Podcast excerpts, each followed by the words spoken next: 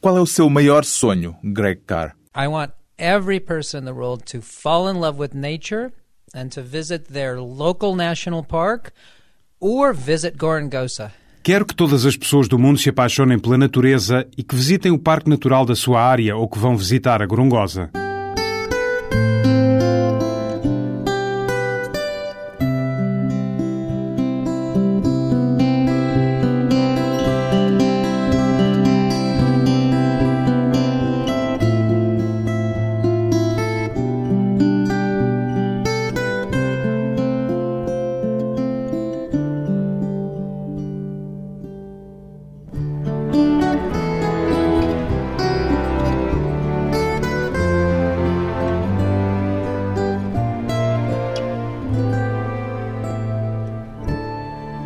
Greg Carr, 50 anos, empresário, milionário e filantropo, considera-se também um conservacionista, Greg Carr. Actually, my professional training was not in conservation. Na verdade, a minha formação profissional não esteve ligada ao conservacionismo. Por isso lhe fiz a pergunta com a intenção de tentar perceber se, apesar disso, já se sente hoje um especialista na preservação de espécies animais. I think I'm learning every day, and I've been in Gorongosa now for about five years. Aprendo todos os dias. Estou há cinco anos na Gorongosa e nós temos lá biólogos profissionais, gente do conservacionismo, e é com eles que eu aprendo. Mas vejo o meu papel mais como o de alguém que junta as pessoas certas, que está a criar uma equipa para recuperar o Parque da Gorongosa. O meu papel provavelmente está mais ligado à gestão e à forma de contar a história da Gorongosa. telling the story of Gorongosa. Sente-se no papel de treinador da equipa? Well, I signed a contract with the government of Mozambique uh, for 20 years. Eu assinei um contrato com o governo moçambicano por 20 anos para recuperar o Parque da Gorongosa.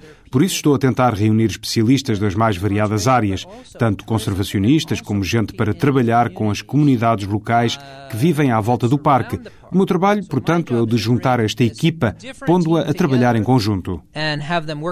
Já me disse que a sua formação não foi na área do conservacionismo, mas depois de ter passado pela universidade, alguma vez estudou biologia ou ecologia ou alguma dessas matérias relacionadas com o projeto que tem hoje na Gorongosa? A atividade profissional de onde venho é a área de negócios, portanto, a minha especialidade é a área da gestão. Um parque nacional é realmente como uma empresa. E se nós conseguíssemos criar desenvolvimento económico em Moçambique, talvez muitas pessoas se apercebam disto, mas a pobreza é uma ameaça à biodiversidade.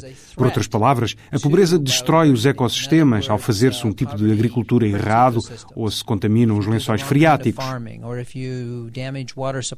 Ou se as pessoas têm de caçar espécies raras para comer? A caça furtiva é um grande problema. Eu percebo que se as pessoas têm fome, vão caçar animais ao parque. Na verdade, não as condeno se têm fome. Portanto, na recuperação da Gorongosa, nós não pensamos apenas no Parque Natural, pensamos na área que rodeia o Parque Natural. E o nosso projeto é trabalharmos com as 250 mil pessoas que vivem à volta do parque e com cerca de 50 comunidades locais. E também promover a biodiversidade dentro do parque. Temos dois objetivos: desenvolvimento humano e conservação, ambas. Vejo que já fala um bocadinho de português. Tem andado a estudar a língua portuguesa, Greg Carr? Well, Bem, é uma língua difícil, mas gosto muito do som dela e vou tentar melhorar um bocadinho de ano para ano. Eu sei que estudou linguística, portanto já tem alguns instrumentos para que essa aprendizagem possa pelo menos ser um pouco mais rápida. Sabe, eu falo um bocadinho de várias línguas, mas na verdade o português é mais difícil do que a maior parte delas. E os seus estudos de linguística não lhe servem de ajuda? Uh, Infelizmente, o fraco estado do meu português é capaz de ser a demonstração de que isso não ajudou muito. Quando é que se apaixonou pela gorongosa, Greg Carr? Bem, em 2004 eu fui convidado pelo governo de Moçambique para considerar a hipótese de participar num projeto com eles. Não me disseram onde, disseram apenas vamos fazer qualquer coisa em conjunto. Por que é que o escolheram assim? Eu tornei-me amigo de um diplomata muito importante em Nova York, o embaixador moçambicano nas Nações Unidas. Chama-se Carlos dos Santos. Ele foi um ótimo embaixador e convidou-me a ir visitar o país. Disse-me: Queremos promover o desenvolvimento económico. Não quer ajudar-nos nisso? Eu sou um filantropo e pensei: Sim, isto é capaz de ser um bom projeto.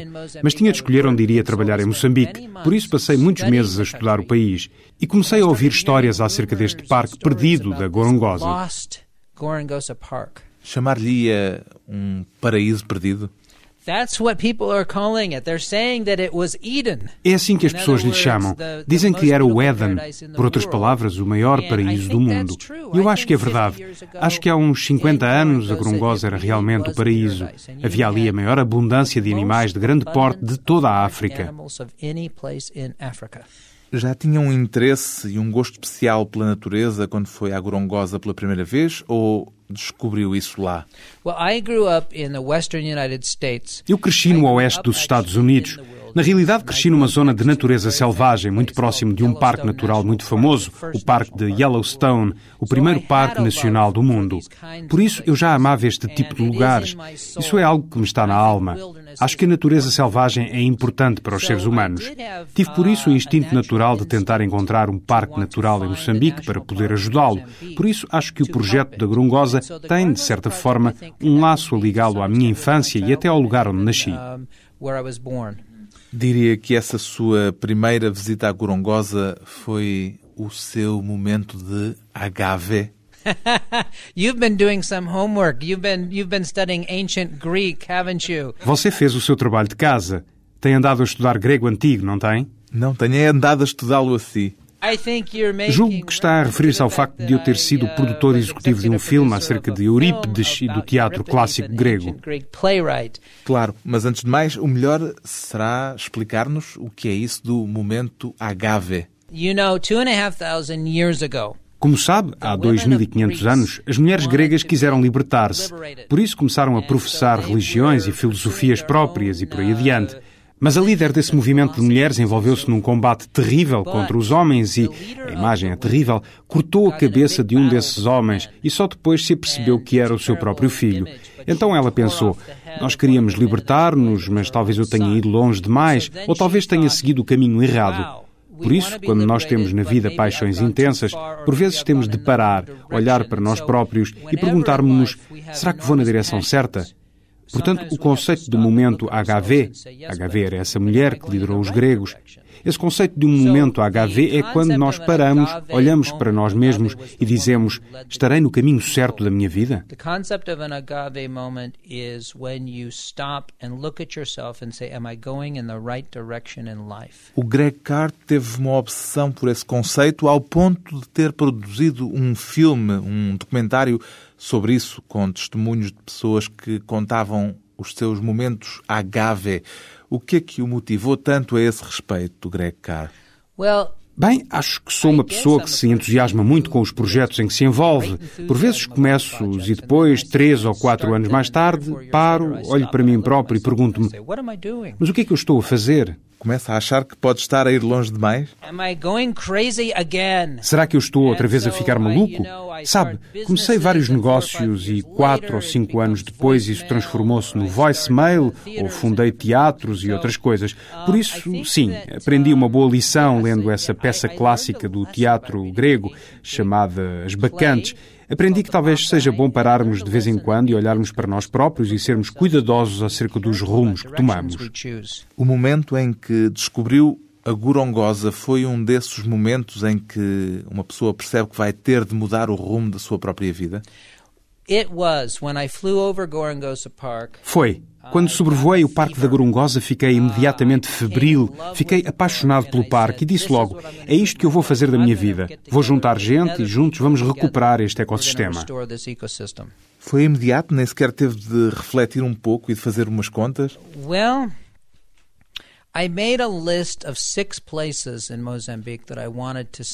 Bem, eu fiz uma lista de seis lugares de Moçambique que queria ver. A Gorongosa era um desses seis e eu tinha planeado visitá-los a todos. Fui ao Parque Nacional do Limpopo, de que muita gente já ouviu falar, perto do Kruger Park. Vi esse e o segundo lugar foi a Gorongosa e parei imediatamente. Nem fui ver os outros quatro. Disse, o lugar é este. Visto do ar era lindo, os rios continuavam a correr, o lago lá estava, as árvores estavam lá e eu disse, se o ecossistema está lá, então os animais podem regressar. Analisou as dificuldades que teria pela frente para levar a ideia por diante ou numa situação daquelas nem pensou sequer duas vezes? Provavelmente é bom que na vida nem sempre possamos antecipar o que vai acontecer no futuro, porque se eu soubesse as dificuldades que o projeto enfrentaria, talvez não me tivesse metido nele. Mas quando uma pessoa se faz à estrada, a única solução é seguir em frente. Portanto, ao fim de cinco anos, eu não recordo os maus momentos, só me lembro dos momentos bons. Qual foi o pior momento? Well, I did get malaria three times. Bem, apanhei malária por três vezes. Sim, isso já é suficientemente mau. Não, mas foi um desafio. Estávamos no meio da selva, numa zona que tinha sido zona de guerra, não tínhamos água corrente nem eletricidade. A loja mais próxima para se poder comprar comida era a 200 quilómetros de distância, portanto tivemos de ficar na caixa de uma caminhoneta. As condições eram muito difíceis e eu nunca me tinha dado conta da sorte que temos na vida, aqui, na civilização ocidental, por tudo aquilo de que dispomos. Uma descoberta feita em plena natureza selvagem por um multimilionário que quer recuperar a gorongosa. Depois de um breve intervalo, voltamos com Greg Carr e o segredo da fortuna que o levou para Moçambique.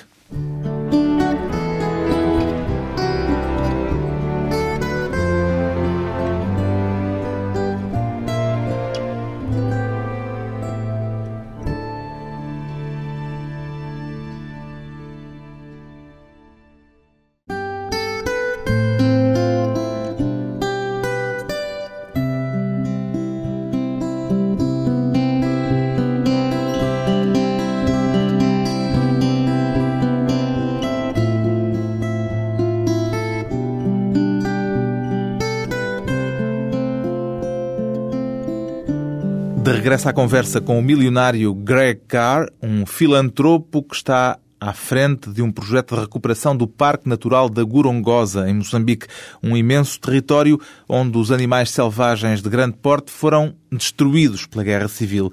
Quanto tempo passa atualmente por ano na Gorongosa, Greg Carr? I go six times a year. And uh, if I'm able to stay a full month, I do. Sometimes I can't stay that long, but I have a pattern of going every other month. Vou lá seis vezes por ano. Quando posso lá passar o mês inteiro, passo, mas por vezes não posso ficar por tanto tempo. Mas tenho o hábito de ir lá mês sim, mês não. Eu gostava agora de tentar perceber um pouco melhor o que é que o motiva realmente neste projeto. Para quem tem tudo, como é o seu caso, o Greg Carr, não lhe bastava apenas ser rico? I, Uh, Essa é uma daquelas perguntas em que eu tenho de pensar antes de lhe responder. Sabe, eu na vida não gosto de acordar de manhã e de ter um projeto. Se eu não me sinto desafiado, é muito assustador acordar de manhã e não ter pela frente um novo desafio. Mas também gostava de lhe dizer que aquilo de que gosto no projeto do Gorongosa é das pessoas com quem me encontro por causa dele. Porque isto é um trabalho de equipa, não é só uma coisa minha. Conheci moçambicanos maravilhosos, conheci gente maravilhosa de Portugal e eu acho que se criam amizades quando se trabalha com alguém e se gosta apaixonadamente do que se está a fazer. Mas o Greg Carr podia manter os seus negócios e fazer o que fazia antes, que é o que faz a maioria dos empresários, como é que se tornou um filantropo? Sabe, os negócios são uma atividade mais parecida com a filantropia do que se possa pensar. Na verdade, não são atividades muito distintas. Mas nos negócios o objetivo é o lucro, enquanto na filantropia está a pôr dinheiro do seu bolso e não tem como objetivo, tanto quanto sei, reavê-lo. Sim, mas sabe o que é que os negócios têm de melhor? É o facto de termos um objetivo, de trabalharmos em conjunto com uma equipa, de fazermos planos, de lutarmos por eles, de termos dias bons e dias maus. É o percurso. E aquilo de que eu mais gostava nos negócios era esse percurso e as pequenas vitórias. No final, se se fizer dinheiro, melhor. Mas a maior parte dos empresários o que lhe vão dizer é que pura e simplesmente adoram o que fazem. Por isso, o projeto da Gorongosa não é assim tão diferente do que eu fazia antes. Gosto do que faço e gosto de o fazer com outras pessoas. Mas o seu objetivo nos negócios também já não era o do lucro? Bem, alguns dos dias mais felizes da minha vida foram vividos quando eu tinha vinte e poucos anos, rodeado de gente também de vinte e poucos anos, e quando tivemos aquela ideia maluca de criar o voicemail. Trabalhávamos durante todo o dia, todos os dias, nunca dormíamos, mas estávamos pura e simplesmente a divertir-nos e a aprender. E já estava a prever que isso havia de o tornar rico, de o tornar multimilionário, ou não se apercebeu de imediato do potencial daquilo em que estava a trabalhar? Eu era um aluno de História na universidade, uh, portanto fazer dinheiro não era exatamente aquilo que eu tinha na cabeça, porque a História não é o melhor caminho para isso. Acho que não pensava especialmente em dinheiro. Não considerava isso o aspecto mais importante da minha vida. Considerava que a minha vida tinha muito mais a ver com os amigos que eu tinha e com aquilo que fazia O Greg Carr é o responsável pela criação de algo que todos nós hoje consideramos banal, o voicemail, a caixa de mensagens de voz. Como é que essa ideia lhe ocorreu? É, como é que um estudante de História tem uma ideia destas e, sobretudo, como é que consegue pô-la em prática? Well, I, um... Eu estava na universidade e na universidade nós temos uns quartinhos pequenos onde vivemos. Havia um telefone e mais nada. Não havia grande coisa para onde olhar nesse pequeno quarto. Eu ficava a olhar para aquele telefone, que era a única coisa que eu tinha para olhar. E então comecei a perguntar-me: por que, é que o telefone não pode fazer mais do que aquilo que faz? Porque o que acontecia é que se pegava no auscultador, esperava-se o sinal, ligava-se para alguém e se do outro lado também estivesse ao telefone, recebia-se um sinal de ocupado. Acho que as pessoas hoje em dia já nem sabem o que é um sinal de ocupado. Isso realmente já é uma coisa ancestral. E se do outro lado atendiam, atendiam. Mas se não atendiam, o telefone ficava a chamar. Não é grande coisa. São apenas três coisas. Um sinal de ocupado, ou então atendem, ou ele toca. E eu pensei, se calhar podíamos fazer mais qualquer coisa. Tínhamos um telefone em casa na América, tínhamos um bilhão de dólares em infraestruturas e elas não faziam coisa nenhuma. Então eu pensei, por que é que nós não podemos armazenar informação que possa ser recolhida mais tarde? Por que é que não podemos enviar uma mensagem para diversas pessoas ao mesmo tempo? Mas os seus interesses, aparentemente, não estavam direcionados para a tecnologia, se estava no curso de História. Mas, sabe, todas as boas ideias de negócios costumam vir não do lado da tecnologia, mas do lado do desejo, da vontade de ter qualquer coisa. E então alguém para e questiona-se. Como é que nós vamos conseguir fazer isto em termos tecnológicos? Mas começa-se por pensar em algo que faria a nossa vida melhor. Quem é que teve de ser capaz de convencer de que a sua ideia era boa, Greg Carr? Well, depois fui ao outro lado da cidade, onde estavam os tipos realmente inteligentes, os engenheiros, na Faculdade de Tecnologia, e comecei a falar-lhes desta ideia e encontrei gente que era capaz de a pôr em prática, porque eu não estava seguramente capacitado para escrever software e fazer design de hardware e para tornar aquele produto possível. Foi fácil aliciá-los para a ideia ou teve de os convencer? Well, Nenhuma ideia do mundo vem de uma pessoa só. É claro que eu não fui a única a pensar no voicemail. Houve outras pessoas a pensar nisso. E a ideia avançou rapidamente. Se você olhar agora para o seu telemóvel e se reparar em todas as funcionalidades que esse telemóvel, nas centenas de coisas que ele pode fazer, isso eram coisas em que as pessoas estavam a pensar há 20 anos, mas que demoraram a desenvolver-se até todos os termos hoje na palma da mão. Quanto tempo é que passou desde que teve a tal ideia a sós, no seu quarto, até se tornar rico por causa dela?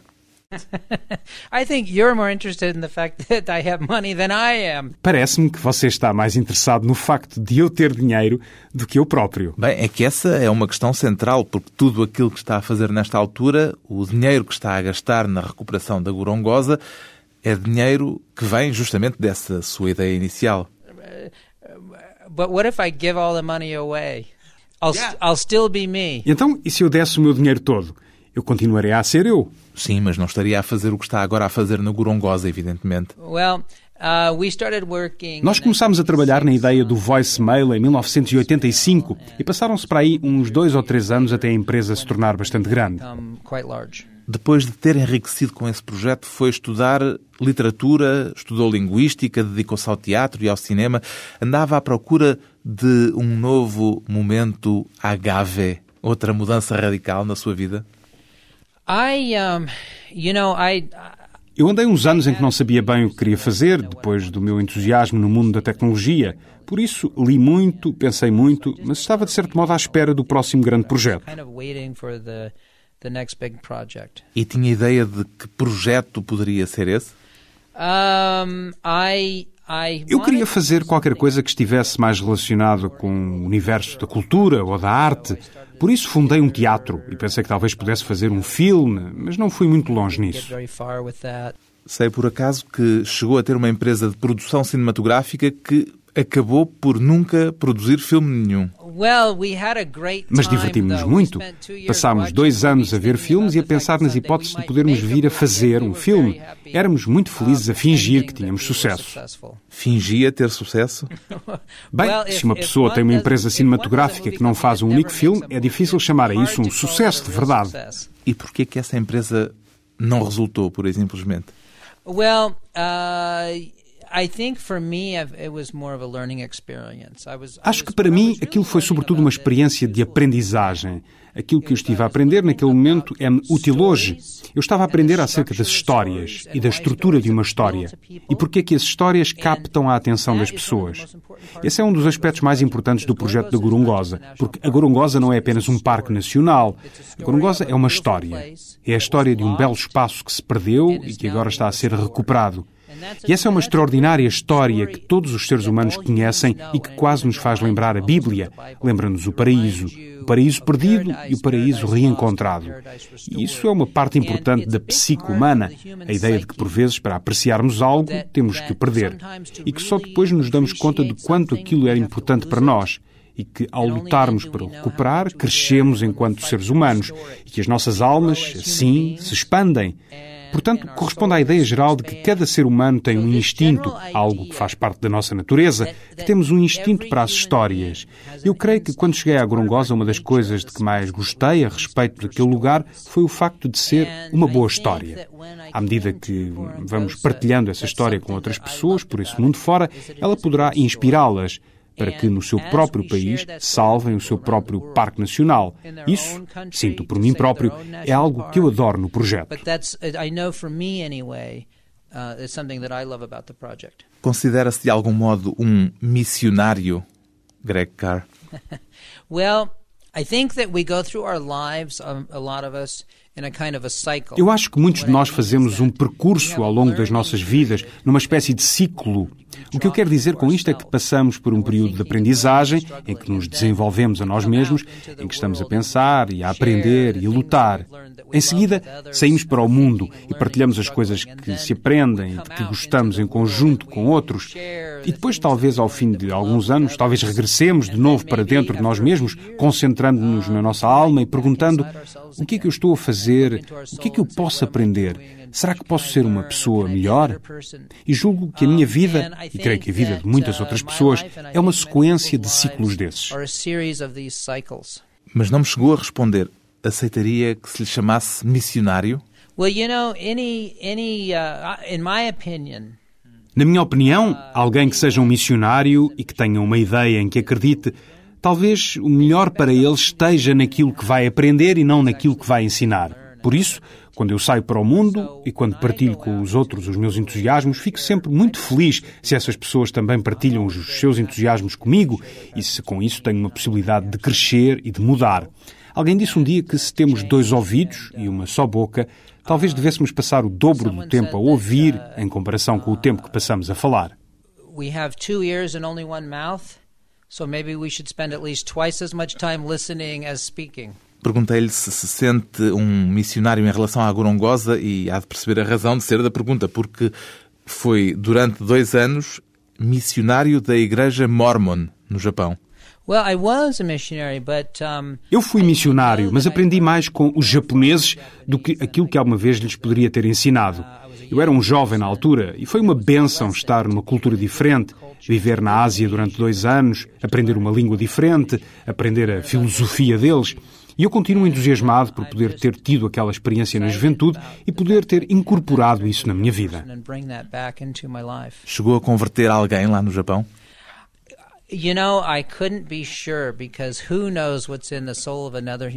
Sabe, não posso ter a certeza. Quem poderá saber o que se passa na alma de outro ser humano? Encontra algum paralelismo entre estas suas duas experiências, aquela que viveu no Japão e a que vive atualmente em Moçambique, Greg Carr? Há quem diga que tudo na vida é uma metáfora. Portanto, posso encarar a ida para o Japão na juventude como uma aprendizagem.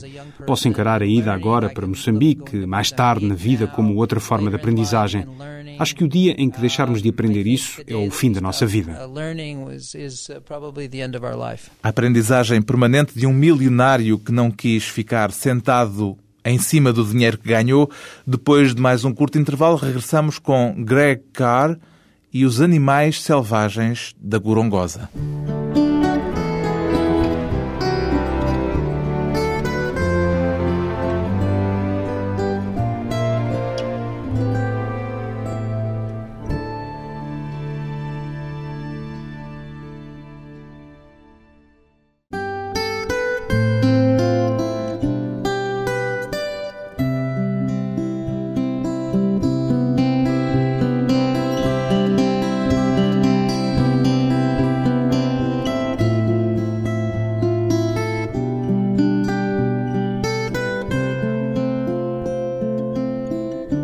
Convidado hoje para a conversa pessoal e transmissível, o norte-americano responsável pela recuperação do Parque Natural da Gorongosa, em Moçambique, Greg Carr, um milionário filantropo que costuma dizer que a Gorongosa já lhe deu muito mais a ele do que aquilo que ele poderá algum dia dar à Gorongosa.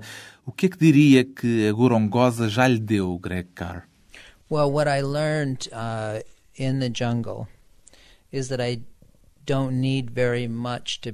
o que eu aprendi na selva foi que não preciso lá muito para estar feliz. Porque no princípio só tínhamos água fria e tínhamos de andar 100 km para tomarmos um banho quente. Portanto, normalmente só tomávamos banhos frios. O meu amigo Vasco Galante, que é português, tomou banho de água fria durante 500 dias seguidos. Acho que deve ter estabelecido um recorde. E na maior parte dos dias nem tínhamos quase nada para comer, comíamos feijão todos os dias. E podíamos andar quase sempre com a mesma roupa, porque estávamos na selva e não estava por lá ninguém para nos ver. Foi uma extraordinária bênção ter descoberto que afinal eu não precisava de muito mais do que aquilo para ser feliz.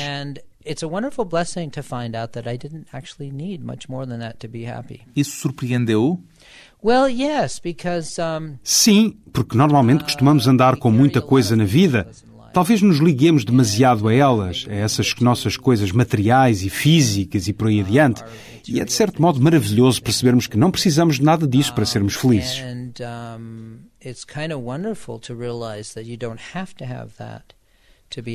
Está a querer dizer com isto que por vezes nós no mundo ocidental somos um tanto ou quanto mimados demais, Greg Carr? Well, Africans have some ancient wisdom. And we probably had it too thousands of years ago and maybe we lost it. Bem, os africanos têm uma sabedoria ancestral e nós provavelmente também já a tivemos há milhares de anos atrás, mas talvez a tenhamos perdido. Mas os africanos, em parte por não terem muitos recursos, confiam uns nos outros. Aquilo que aprendi junto das pequenas comunidades africanas é que as pessoas preocupam-se realmente umas com as outras, cuidam umas das outras e as mesmas 300 pessoas talvez vivam juntas durante uma vida inteira numa aldeia, portanto nunca estão sós. Nunca têm grandes questões quanto à sua identidade e por aí adiante. Estão muito ligadas umas às outras. E dou-me conta de que isso dá uma grande felicidade. Há algo nos moçambicanos que me parece espantoso. Eles têm provavelmente o melhor sentido do humor que eu já encontrei no mundo. Portanto, temos pessoas a viverem com muito pouco, fazendo as suas casas com paus, não tendo eletricidade, não tendo frigorífico e que passam a maior parte do seu tempo a contar histórias e a rirem. Eles vivem dias difíceis, mas sabem como rir perante um dia difícil. Isso é uma benção incrível. Eu acho que nós, enquanto seres humanos, tivemos uma sabedoria ancestral que nos dizia como nos devíamos relacionar com a natureza, como nos relacionarmos uns com os outros. E quando avançamos para as sociedades modernas, ficamos isolados. Toda a gente tem o seu apartamento e vive sozinha, está no carro sozinha e perdemos muito do contacto humano.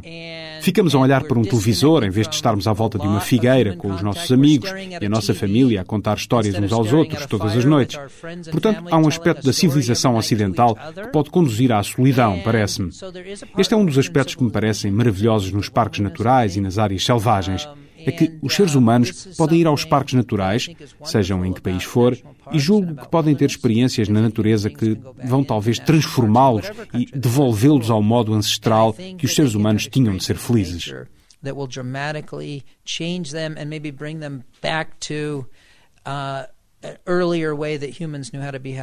Como é que as pessoas na zona do parque reagem à sua presença e ao seu projeto tendo em conta que uma parte delas devia recorrer com frequência à caça de animais que agora lhes foi proibido caçarem? Well, you know, os forasteiros e os ocidentais durante séculos foram para o sul de África e em muitas situações não foram lá muito úteis. Portanto, acho natural que os moçambicanos sejam um pouco desconfiados em relação aos forasteiros. Sente que eles são desconfiados em relação a si? Absolutamente. Quando lá cheguei, acho que havia muitas questões do tipo: quem é ele? O que é que ele quer? Por que é que ele está aqui? E eu tive de passar muito tempo a tentar fazer amizade e estabelecer confiança. Acho que é esperto da parte deles serem um bocadinho desconfiados. Portanto, passamos muito tempo com os chefes das comunidades locais. Demos-lhes oportunidade de conhecerem os nossos objetivos, levámos-los ao Parque Natural, mostrámos-lhes o que estávamos a fazer, construímos uma escola para a comunidade do outro lado do rio, do lado de lá do parque. Quando lá cheguei pela primeira vez, a escola era uma árvore e só lá tinha uma dezena de estudantes. Depois construímos uma bela escola e agora há 550 estudantes. Se você lá for às 8 da manhã, vai ver 550 estudantes em formatura e a cantar o hino nacional moçambicano. Depois vai vê-los a entrar e sentarem-se em carteiras. E se você vir tudo isto e não lhe correrem lágrimas pela cara abaixo, não sei o que você será, porque aquilo é uma experiência muito emocionante que afeta emocionalmente uma pessoa. So it affects you emotionally. Já lhe aconteceu chorar lá, Greg Carr? Uh, a hundred times. Sometimes I cry uh, in the village. Uma centena de vezes. Por uh, vezes choro na aldeia, mas também se sair às seis da manhã junto ao lago, vê-se um bando de 50 grus e garças e cegonhas a levantar voo e a voar em direção ao sol nascente. Isso também pode afetar-nos emocionalmente e fazer-nos amar os parques naturais uh. Quantas pessoas é que estão envolvidas neste projeto? We have temos mais de 300 uh, funcionários no parque atualmente, mas queremos muito aumentar esse número. A forma como vamos aumentá-lo é por meio da atividade turística. Essa atividade turística na Gorongosa já começou? Sim, tivemos cerca de 5 mil visitantes no ano passado e toda a gente que esteja a ouvir esta entrevista deve planear as suas férias na Gorongosa, já. Este é provavelmente o país da Europa de onde é mais fácil ir a Moçambique. A presença dos portugueses já é significativa entre os turistas que vão visitar atualmente a Gorongosa? Temos tido muitos portugueses a ir ao parque. Fazem safaris, veem elefantes, veem leões, divertem-se imenso. Temos um ótimo restaurante e tivemos lá algumas crianças em idade escolar que andaram a recolher dinheiro para nós. Portanto, tem havido uma relação extraordinária entre o povo português e o Parque da Gorongosa. Além disso, o governo português ajuda-nos financeiramente. Tem uma estimativa de quantos animais selvagens haverá nesta altura no parque, Greg Carr? Sim, quando eu lá cheguei só havia cerca de 20 leões. Agora creio que temos 40, portanto duplicaram. Temos agora mais de 350 elefantes e esses elefantes estão a ter crias. Tem mais de 200 hipopótamos. Temos milhares de antílopes de todos os tipos. Eu saio e numa hora vejo oito espécies diferentes de antílopes. Tanto quanto listam com dificuldades em arranjar zebras. Uh, Não temos muitas zebras. Qual é o problema exatamente com as zebras? Well, Quando se recupera um sistema natural, tem de se ter muito cuidado para se colocarem as espécies corretas. Não podemos pôr lá qualquer tipo de zebra. Temos de arranjar uma determinada subespécie que é adequada geneticamente ao Parque da Gorongosa. É um tipo de zebra que temos de ir buscar ao Zimbábue. E como atualmente o Zimbábue está a viver problemas políticos, não podemos passar com essas zebras pela fronteira ainda. Ainda não pediu ao presidente moçambicano que intercedesse junto do presidente do Zimbábue para facilitar as coisas? Julgo que o governo moçambicano nos vai ajudar. Falei disso com eles da última vez que estive em Moçambique. Acho que isso vai acabar por acontecer, mas tenho uma coisa para lhe dizer. Há uns meses encontramos 11 zebras cuja existência desconhecíamos dentro do parque. Quer dizer que no interior do parque ainda há animais selvagens cuja existência se desconhecia.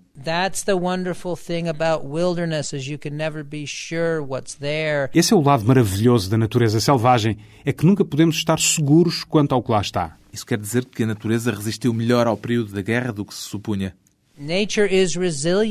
A natureza é resistente. Ninguém suporia que um elefante pudesse esconder-se. Mas os elefantes conseguem esconder-se, bem no fundo da floresta. Quando eu lá fui pela primeira vez, as pessoas nem tinham a certeza sequer de que houvesse lá elefantes, e afinal temos centenas deles. Qual diria que foi até agora a lição mais valiosa que aprendeu no Parque da Gorongosa,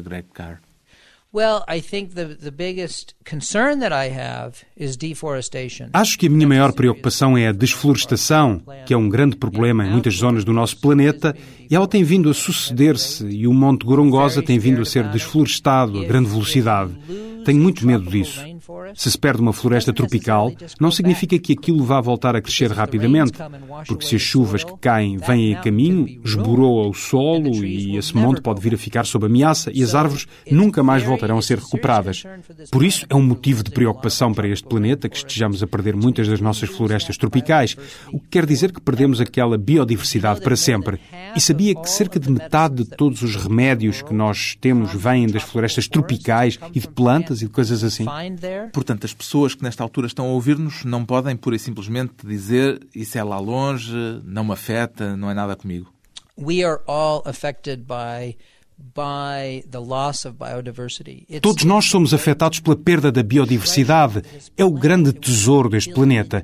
E tivemos nós um milhão de anos de evolução, por isso podemos perder um terço da nossa biodiversidade. E nós temos de trabalhar para proteger as áreas naturais. Nesta altura, quase 13% da superfície terrestre. Atualmente, cerca de 12% da superfície terrestre está num parque natural ou num outro tipo de área protegida. O objetivo dos conservacionistas é aumentar isso para cerca de 20%. Se conseguirmos selecionar quais as áreas mais importantes para a biodiversidade e podermos expandir as áreas prioritárias deste planeta, depois poderemos atravessar este planeta com muito mais biodiversidade intacta. Mas isso exige trabalho, exige apoio público e dinheiro público. E estou em conversações com o governo de Moçambique a esse respeito. Quanto é que já gastou do seu dinheiro, Greg Carr, no projeto de recuperação da Gorongosa? Essa é uma questão misteriosa. Não sei. Provavelmente mais do que esperava gastar quando comecei. Não sabe mesmo ou não quer dizer? Se eu olhasse para os números de muito perto, era capaz de me assustar. Portanto, deixo o contabilista enviar o dinheiro e olho para o outro lado. Mas a verdadeira resposta à sua questão é que o caminho mais seguro para o Parque da Gorongosa é conseguir que ele deixe de precisar do meu dinheiro. O que se deseja é que um parque natural se pague a si próprio, porque se isso acontecer, então sabemos que ele vai ser bem sucedido. Portanto, a sua maior alegria vai acontecer no momento em que já não precisarem mais de si. Seria maravilhoso se houvesse suficientes turistas a irem à Gorongosa todos os anos e que, com o dinheiro que pagassem à entrada, permitissem que o parque se sustentasse. Então saberíamos que a Gorongosa viveria para sempre. O que é que o motiva nisto tudo, Greg Carr? Bem, se eu ficasse em casa e não fizesse nada, era capaz de começar a dar com a cabeça nas paredes e se calhar acabava por me matar. Portanto, tenho de ter sempre qualquer coisa de entusiasmante para fazer todas as manhãs quando acordo. Um projeto que é uma forma de encontrar um sentido para a vida. O multimilionário norte-americano Greg Carr está a aplicar uma parte considerável das suas economias, da sua fortuna pessoal, em Moçambique tem o sonho de recuperar o paraíso perdido que é o Parque Natural da Gorongosa.